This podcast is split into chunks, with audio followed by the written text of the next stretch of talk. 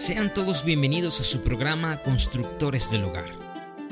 Constructores del Hogar es un programa con fundamento bíblico, con un enfoque espiritual y dirigido a las familias de nuestra sociedad. Esto es una producción nacional independiente bajo el número 31290. En esta ocasión escucharemos el mensaje titulado ¿Qué será de nuestra generación? parte 1 en la voz del pastor Julio Marquina. Quédese con nosotros y al final le diremos dónde puede escuchar este sermón completo para que sea de bendición para su vida. Hermanos, les damos una cordial bienvenida. Una vez más, agradecido al Señor por un día más de vida. Agradecido al Señor porque tenemos esta vía para poder seguir predicando la palabra de Dios y la iglesia siga congregándose. La iglesia no ha parado, aunque muchas personas están tratando de mencionar, inquietar sobre la iglesia. La iglesia sigue congregándose. Ya no se congrega en el templo, pero se congrega de diferentes maneras. Y esta es una de las maneras donde la iglesia sigue congregándose. Seguimos aprendiendo de la palabra de Dios. No ha parado la palabra de Dios. La palabra de Dios sigue mostrándonos, sigue encaminándonos. Dios sigue dando el consejo a nuestras vidas. Por eso queremos animar para que usted siga fiel al Señor por medio de la enseñanza de la palabra de Dios. Dios todavía en estas circunstancias no se ha quedado callado, sigue trabajando en nuestras vidas. Y este es un momento indicado para que usted y yo podamos tomar un tiempo con Dios y Dios pueda seguir trabajando en nuestras vidas y trabajando en nuestra familia. Una vez más estaremos hablando sobre la familia, ahora siendo un equipo ganador. Y queremos lo mejor para nuestros hijos y los hijos de nuestros hijos y los hijos de los nietos y de los bisnietos. Estamos hablando de las generaciones. Que quisiera que hoy día me acompañara sobre un mensaje titulado ¿Qué será de nuestra generación? ¿Alguna vez se ha preguntado qué será de su hijo? ¿Qué será de su nieto? ¿Y qué será de su bisnieto? Y así sucesivamente. Solamente se necesita el nacimiento de una persona para hablar acerca de una generación. Usted y yo como padres queremos tener y darles lo mejor a nuestros hijos. Queremos dar la mejor educación, queremos darle las mejores cosas, queremos darle los mejores regalos y estamos preparándolos para que cuando ellos tomen sus decisiones de casarse con alguien, de que ellos puedan ah, tomar decisiones en su vida en cuanto a sus estudios y trabajo, poder darles nosotros las mejores herramientas para que ellos puedan tomar decisiones en su vida y puedan ser exitosos en su vida.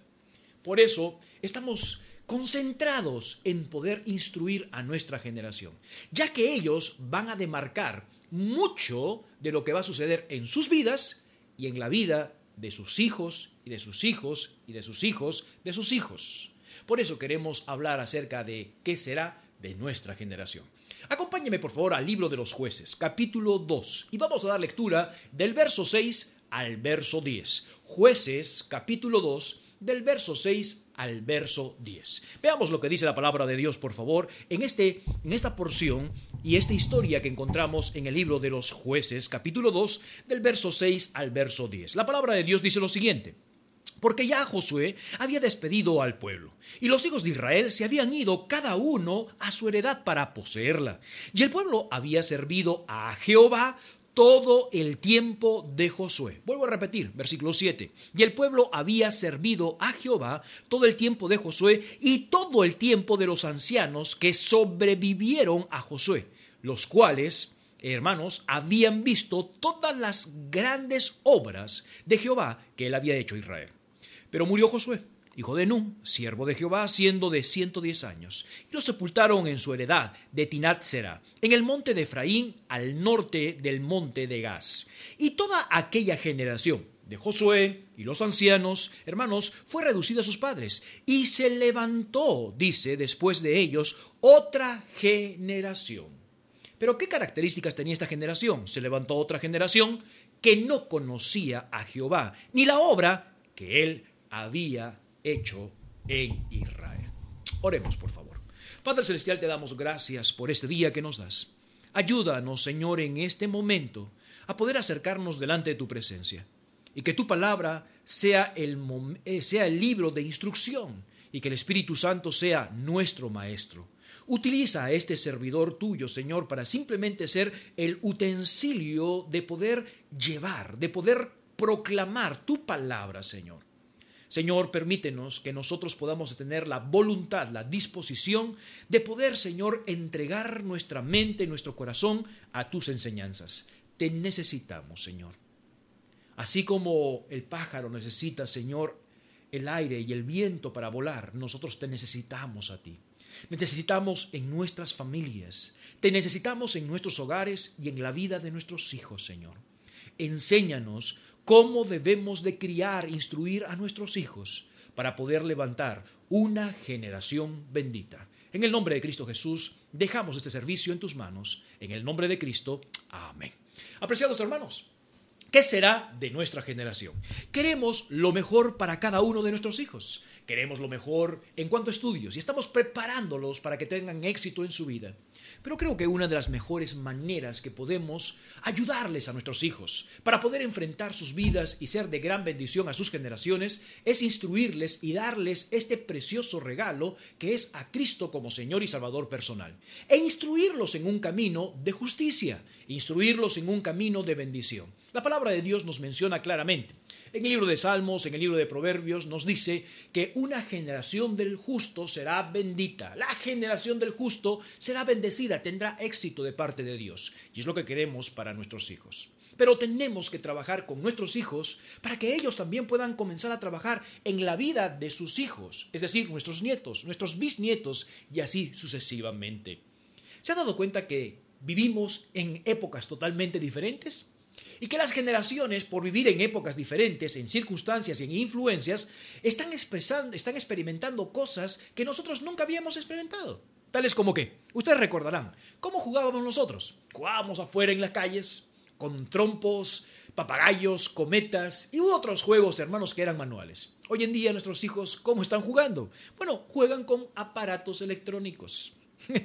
Qué interesante. Recuerda su tiempo y su generación que nos reuníamos con los muchachos y nos sentábamos en círculo y comenzábamos a contar chistes y este, anécdotas y cuentos de terror. ¿Se ha dado cuenta? Hoy en día nuestros hijos ya no hacen eso. Nuestros hijos comienzan a chatear, hermanos, por los medios electrónicos. Nosotros escuchábamos música en la radio. ¿Te acuerdan las cassettes? Los Walmans. Nuestros hijos hoy en día escuchan música, hermanos, a través de sus celulares, los iPod, las iPod y muchas otras cosas y aparatos electrónicos. Nos vestimos en nuestras generaciones. En estas generaciones no se visten, se desvisten. Es algo increíble. Una generación totalmente diferente. Pero eso no significa que Dios pueda trabajar en ellos. Eso no significa que, aunque hay cambios en sus vidas, el mismo propósito de Dios siempre ha sido con ellos. Es muy lamentable que no solamente encontramos una generación de hijos diferentes, sino que también padres diferentes. Años atrás, los padres se dedicaban a los hijos. Hoy en nuestra generación, los padres ya no se dedican a los hijos.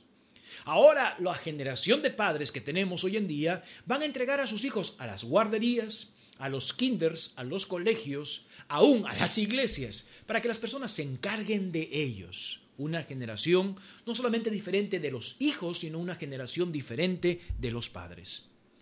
La pregunta que tenemos que hacernos, si seguimos así con esta generación de hijos y esta generación de padres, ¿qué serán de nuestras generaciones? Si nosotros cometimos errores en nuestras vidas, imagínense los errores que van a cometer entonces nuestras próximas generaciones. Si a nosotros nos costó llegar a los caminos del Señor, ¿cuánto a ellos les costará buscar de Dios? ¿Sabe que para Dios es muy importante las generaciones?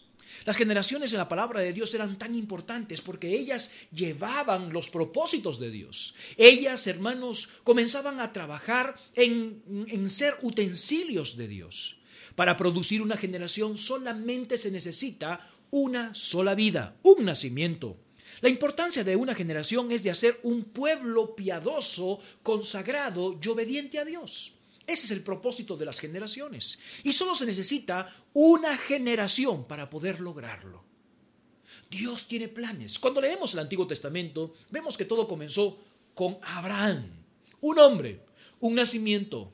Y posteriormente, hermanos, lo comenzamos a ver que lo pasa a Isaac, aún teniendo otros hijos, pero Isaac es el, hijo de la promesa. E Isaac pasa a su hijo, que es Jacob, y así sucesivamente, hermanos, hasta que viene la descendencia del Señor Jesucristo no ha cambiado. el plan de Dios sigue de la misma manera. Dios quiere levantar generaciones piadosas y entregadas hacia Dios. Pero acá en jueces capítulo 2 encontramos una gran tragedia de una generación.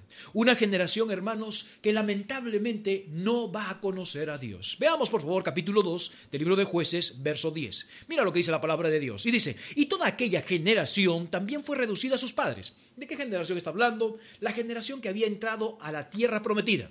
Josué, los ancianos y todas esas personas habían reducido, es decir, habían muerto. Y se levantó después de ellos otra generación que no conocía a Jehová ni la obra que él había hecho por Israel. Aquí encontramos una generación que se levanta que no conoce a Dios. Me gustaría hablar acerca de hacer un mapa, hermanos, de generaciones. No solamente un mapa geográfico, sino un mapa de generaciones. ¿Qué quiero decir con esto? Bueno, cuando estudiamos la palabra de Dios encontramos eh, algunos lugares geográficos que simbolizan algo en la Biblia, pero también las personas que estuvieron viviendo en ese ámbito geográfico nos pueden ilustrar mucho acerca de nuestras vidas. Comencemos. La primera ubicación que tenemos es la generación que estuvo en Egipto. Ustedes recordarán, ¿verdad? Jacob tiene sus hijos, hubo un gran, una gran hambre, hermanos, y Jacob comienza, hermanos, a, hermanos, a descender. ¿ok? Sus hijos, su familia, hermanos, va a buscar alimento a Egipto. Y recuerda la historia. Sus hermanos tenían envidia del soñador, que es José, y Dios va a utilizar, hermanos, que el odio, eh, el aborrecimiento que tienen sus hijos, sus hermanos, van a venderlo a José como esclavo. Lo querían matar primeramente, después lo venden como esclavo. Josué comienza a ser utilizado en Egipto para ser el segundo en Faraón. Entonces encontramos claramente, hermanos, que allí baja Jacob con toda su familia, con toda su parentela, porque José está allí para poder cuidar al pueblo de Israel. Esto no era dentro de los planes de Dios, hermanos. Obviamente que lo vendieran y todo esto. Dios utilizó todas estas cosas, hermanos, para resguardar al pueblo de Israel. ¿Por qué? Porque siempre, con Abraham, con Isaac y aún con Jacob, Dios nunca quería que el pueblo fuera o descendiera a Egipto. Tenían que ellos permanecer en la tierra en la cual Dios les había dado y les había dado la promesa. Pero lamentablemente sus errores, hermanos, tuvieron que descender. Y recuerdan esa enseñanza de hay patronos de conducta. No estamos hablando que vamos a repetir los mismos pecados, sino que son patrones de conducta que se van imitando unos a otros de las generaciones. Y por esa razón queremos una generación que pueda cumplir, hermanos, que puedan tener ese mismo patrón, pero darles un patrón de bendición, no un patrón de maldición. Entonces encontramos una generación que está en Egipto, pasan los años, muere José y se levanta otro faraón, que hermanos que no conoce a José. Este faraón los comienza, hermanos, a castigar, los comienza a suprimir, los comienza a darles servidumbre. Y se levanta una generación en Egipto, pero una generación que va a ser esclava. Acompáñame por favor al libro de Génesis capítulo 15. Libro de Génesis capítulo 15, verso 13 al 16. Encontramos, hermanos, que esta generación era la cuarta generación desde Abraham. ¿Se ha dado cuenta? Cuarta generación desde Abraham. Y Dios ya le había dicho acerca de eh, profetizando lo que iba a suceder con sus generaciones. De antemano le está diciendo, esto va a suceder en tus generaciones. Veamos por favor Génesis capítulo 15, verso del 13 al 16. Dice la palabra de Dios. Entonces Jehová dijo a Abraham, Ten por cierto que tu descendencia morará en tierra ajena y será esclava allí y será oprimida cuatrocientos años. Mas también a la nación a la cual servirán juzgaré yo, y después de esto saldrá con gran riqueza, y tú vendrás a tus padres en paz, y serás sepultado en buena vejez. Y a la cuarta generación, dice, volverá acá, porque aún no le ha llegado su colmo de maldad del amorreo hasta aquí. ¿Se ha dado cuenta? Dios ya sabía exactamente lo que iba a suceder y le está diciendo a Abraham desde antemano sobre sus generaciones. Una generación que iba a ser suprimida, una generación que iba a estar en servidumbre. Y eso es lo que encontramos en el libro de Éxodo capítulo, capítulo 1, verso 12 al 14. Acompáñame por favor para poder describir sobre este lugar de Egipto y la generación que vivía en Egipto. Libro de Éxodo capítulo 1, por favor, verso 12 al verso 14. Éxodo capítulo 1, verso 12 al verso 14. La generación que vivía en Egipto. Mira lo que dice el libro de Éxodo, por favor, capítulo 1, verso 12 y verso 14. Dice, pero cuanto más los oprimían, dice, tanto más se multiplicaban. Y crecía de manera que los egipcios temían a los hijos de Israel. Y los egipcios hicieron servir a los hijos de Israel, dice, con dureza y amargaron su vida con dura servidumbre en hacer barro y ladrillo, y en toda labor del campo y en todo su servicio, al cual los obligaron con rigor. Una generación, hermanos, de servicio, una generación que trabajaba, servía, literalmente estaban esclavos, una generación esclavista. No solamente eso, sino que los habían colocado, hermanos, servidumbre con dureza, es decir, fracturaron, estuvieron con severidad, hermanos, le tuvieron con violencia para poder ser unos esclavos. Egipto, hermanos, es el lugar de muerte y servicio. Geográficamente, Egipto es un simbolismo de servidumbre y muerte. Y es allí donde había nacido esta generación. Ahora, si comparamos nuestras vidas, probablemente usted y yo habremos saboreado sobre este Egipto simbolizo, simbolizando obviamente este lugar geográfico. Un lugar de servidumbre, un lugar, hermanos, donde estábamos esclavos. Un lugar, hermanos, donde había dureza en nuestras vidas. Si usted puede comparar este Egipto, lugar geográfico, o esta generación, quizás usted podría decir, ah, yo vengo de esa generación. Una generación de servidumbre, de duro trabajo. Nuestras generaciones no son así hoy en día, seamos honestos. Nuestras generaciones no tienen que estar en duro servicio, nosotros sí. ¿Recuerdan? Hagamos algunos ejemplos. ¿Cuántas mudas de ropa teníamos? No teníamos muchas. Nuestras generaciones hoy en día tienen varias. ¿Se ha dado cuenta? ¿Cómo jugábamos nosotros? No teníamos de repente un balón, sino que teníamos que hacerlo de trapos, de, papel, de muchas cosas. Ahora ellos tienen juguetes. Ahora tienen artefactos eléctricos, hermanos. Y hermanos, son una generación totalmente diferente. Esta generación, hermanos, fue expuesta básicamente aún para la muerte. ¿Recuerda usted la historia cuando llegaron las plagas? La, última fue, hermanos, la última mano poderosa que Dios utilizó, la última obra que Dios utilizó, fueron sobre eh, los primogénitos. Y si no tenían la sangre rociada en el dintel de la puerta, sus primogénitos, hablando de ellos, de los hombres y también de los animales, morirían. Estaban amenazados sobre muerte. Egipto, lamentablemente, hermanos, nunca salió de esta generación. Aunque ellos salieron de Egipto, Egipto nunca salió de ellos. Es decir, comenzaron a tener una generación, se comenzaron a acostumbrar sobre una generación esclava, dura, de amargura de alma. Tanto así que cuando Dios los saca con mano poderosa, ustedes recordarán la historia, encontramos que ellos comenzaron a quejarse un pueblo quejumbroso, que siempre estaba eh, murmurando y deseando lo que habían dejado en Egipto. Cuando hablamos de generaciones, una generación de Egipto, una generación, hermanos, de murmuración, una generación de servidumbre, una generación de muerte. No solamente encontramos esta generación, Sale esta generación, hermanos, que ha vivido en Egipto y ahora va a determinar otra generación, una generación en el desierto. Esta, este lugar del desierto simboliza incredulidad y desobediencia. Otra generación, un Israel quejumbroso, un Israel, hermanos, que siempre está quejándose. ¿Recuerdan? Salieron de Egipto de servidumbre, clamaron ella, líbranos, Señor y ahora están en el desierto, camino a la tierra prometida, pero lamentablemente no pueden estar en la tierra prometida porque su corazón es un corazón duro y desobediente. Esta generación, hermanos, que sale de Egipto, va a tener una generación, van a tener hijos que nacen en el desierto. Estos hijos que nacen en el desierto son nacidos en el desierto de prueba. No por ellos, sino por sus padres. ¿Se está dando cuenta? Hombres que han nacido en esclavitud entran en el desierto y ellos van a tener ahora sus hijos, hijos que van a nacer en el desierto. Y estos hijos van a crecer. ¿Con qué? Obviamente con los ejemplos, obviamente con nuestras reacciones de esta generación en el desierto. Una generación, hermanos, que ha sido afligida, no tanto como en Egipto, pero va a ser afligida para sacar lo que había en su corazón. Estos hijos, ¿qué vieron de sus padres? Hermanos, padres que siempre estaban deseando Egipto que querían libertad, pero no entendían lo que era la libertad. Deuteronomio capítulo 8, por favor, verso 2 al 6, para dar una descripción de esta generación. Deuteronomio capítulo 8, del verso 6, del verso 2 al verso 6. La palabra de Dios dice lo siguiente, y te acordarás de todo el camino por donde te ha traído Jehová tu Dios estos 40 años en el desierto. ¿Para qué?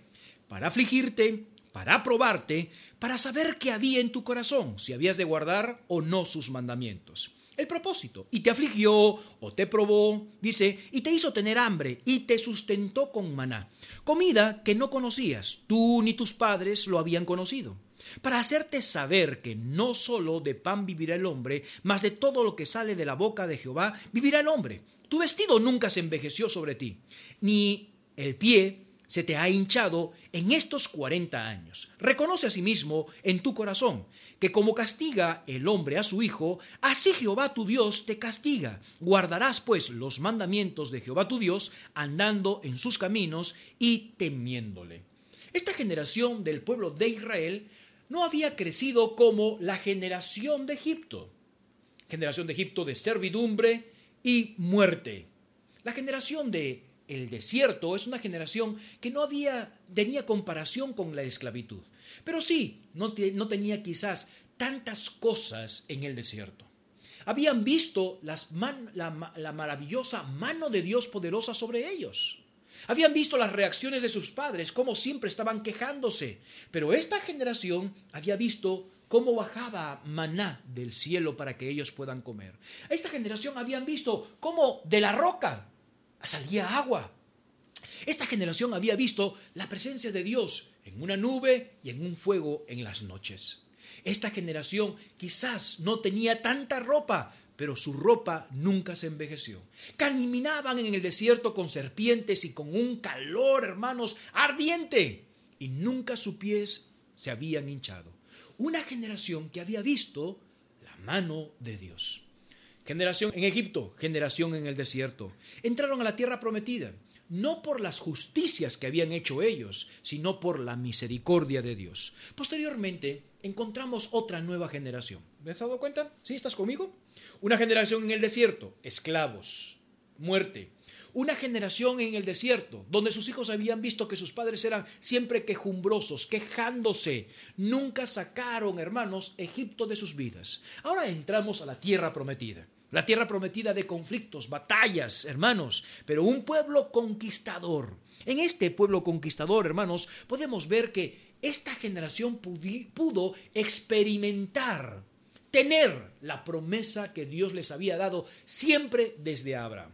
Es decir, pasaron varias generaciones para poder tener lo que Dios había prometido en su vida. Ahora, Dios había prometido a Abraham y podía haberlo tenido, sí lo tuvo, pero lo soltó. Esta generación que salió de la esclavitud podía llegar en 40 días a la tierra prometida, pero por su dureza, por su falta de fe, no pudieron alcanzarlo tuvieron que morir en el desierto y levantarse una nueva generación. Una generación en Canaán. ¿De qué estamos hablando de esta generación? Vamos a Josué capítulo 4, por favor, verso 21 y verso 22. Josué capítulo 4, verso 21 y verso 22. La palabra de Dios dice lo siguiente, y habló a los hijos de Israel diciendo, cuando mañana pregonen vuestros hijos a sus padres, y dijeron, ¿qué significan estas piedras? Declararéis a vuestros hijos diciendo, Israel pasó en seco por este Jordán. ¿Se ha dado cuenta? Ellos cuando pasaron el río Jordán para la conquista, Josué, obviamente, obedeciendo a Dios, dijo que cada uno de los príncipes o de los encargados de las tribus, de las tribus de Israel, tenían que sacar una piedra y hacer un monumento, en saliendo de, cruzar el río Jordán, hacer un monumento, un altar, para poder recordar. Cuando los hijos pudieran preguntar, papá, ¿y qué son esas piedras que están allá, ese montón de piedras que están por allá? Déjame contarte, hijo. Dios hizo algo extraordinario en nuestras vidas, así como nos sacó de Egipto y abrió el mar. Hermanos, eh, contarles a ellos, de igual manera, también Dios hizo algo especial con nosotros. Cuando cruzamos para entrar a la tierra prometida, también Dios hizo de la misma manera. Abrió este río Jordán. Ese eran los testimonios. Pero lamentablemente, hermanos, encontramos una generación luego en la tierra prometida ya establecida una generación que no conocía a Dios. Veamos por favor a jueces capítulo 2, verso 7 al verso 11. Jueces capítulo 2, verso 7 al verso 11. Dice la palabra de Dios. ¿Está conmigo? Sí. El pueblo había servido a Jehová todo el tiempo de Josué y todo el tiempo de los ancianos que sobrevivieron a Josué, los cuales habían visto todas las grandes obras de Jehová que él había hecho por Israel. Pero murió Josué, hijo de Nun, siervo de Jehová, siendo de 110 años, y lo sepultaron en la heredad de Tinal Será, en el monte de Efraín, al norte del monte de Gas. Y toda aquella generación también fue reunida a sus padres. Y se levantó después de ellos otra generación que no conocía a Jehová, ni la obra que él había hecho por Israel. Después los hijos de Israel hicieron lo malo ante los ojos de Jehová y sirvieron a los Baales. Qué tremenda tragedia con su generación. Tengo una pregunta miremos estas generaciones que pasaron en diferentes lugares geográficos, que vienen a ser quizás el mapa de nuestras vidas espirituales. Egipto, servidumbre y muerte. Desierto, hermanos, desobediencia e incredulidad. Y Canaán, hermanos, la tierra prometida. Pero después que esta gente había experimentado todas estas cosas, especialmente la generación que estaba en Canaán, cómo Dios había conquistado esos pueblos y cómo ellos habían tomado la promesa y tenían el reposo. Se repartieron las tierras, y ahorita vamos a hablar un poco acerca de esto. Se repartieron las tierras, ya tenían ciudades en las cuales ellos nunca habían construido. Tenían establos donde ellos nunca habían construido. Ya tenían lugares donde poder sembrar. Hermanos, era la herencia de Dios, el lugar que Dios siempre quiso a ellos. Ellos tuvieron la riqueza que ellos ni siquiera levantaron. ¿Puede darse cuenta? una generación de servidumbre, a una generación de incredulidad en el pueblo de Israel, el pueblo de Israel en el desierto, y se levanta una generación ahora que tiene una propiedad, que tiene casas, que tiene ciudades construidas, que tienen campos. Y posteriormente se levanta esta generación en Canaán que ya no conoce a Dios. Qué terrible situación. Eso puede repetirse en nuestras vidas. Y hasta aquí esta primera parte del mensaje titulado ¿Qué será de nuestra generación? en la voz del pastor Julio Marquina. Si usted quiere escuchar este sermón completo, puede visitar nuestro canal de YouTube como Misión Posible Internacional y podrá escuchar el mensaje con este mismo título. Si quiere escribirnos un correo electrónico, puede enviarlo a misiónposiblevenezuela.gmail.com. Gracias por escuchar, no se pierda la próxima parte de este programa. Que el Señor te bendiga. El día de mañana continuaremos con nuestro mensaje. No se lo pierda. Puede seguir escuchando nuestros programas en esta emisora y en este mismo horario. Esto es una producción nacional independiente bajo el número 31290.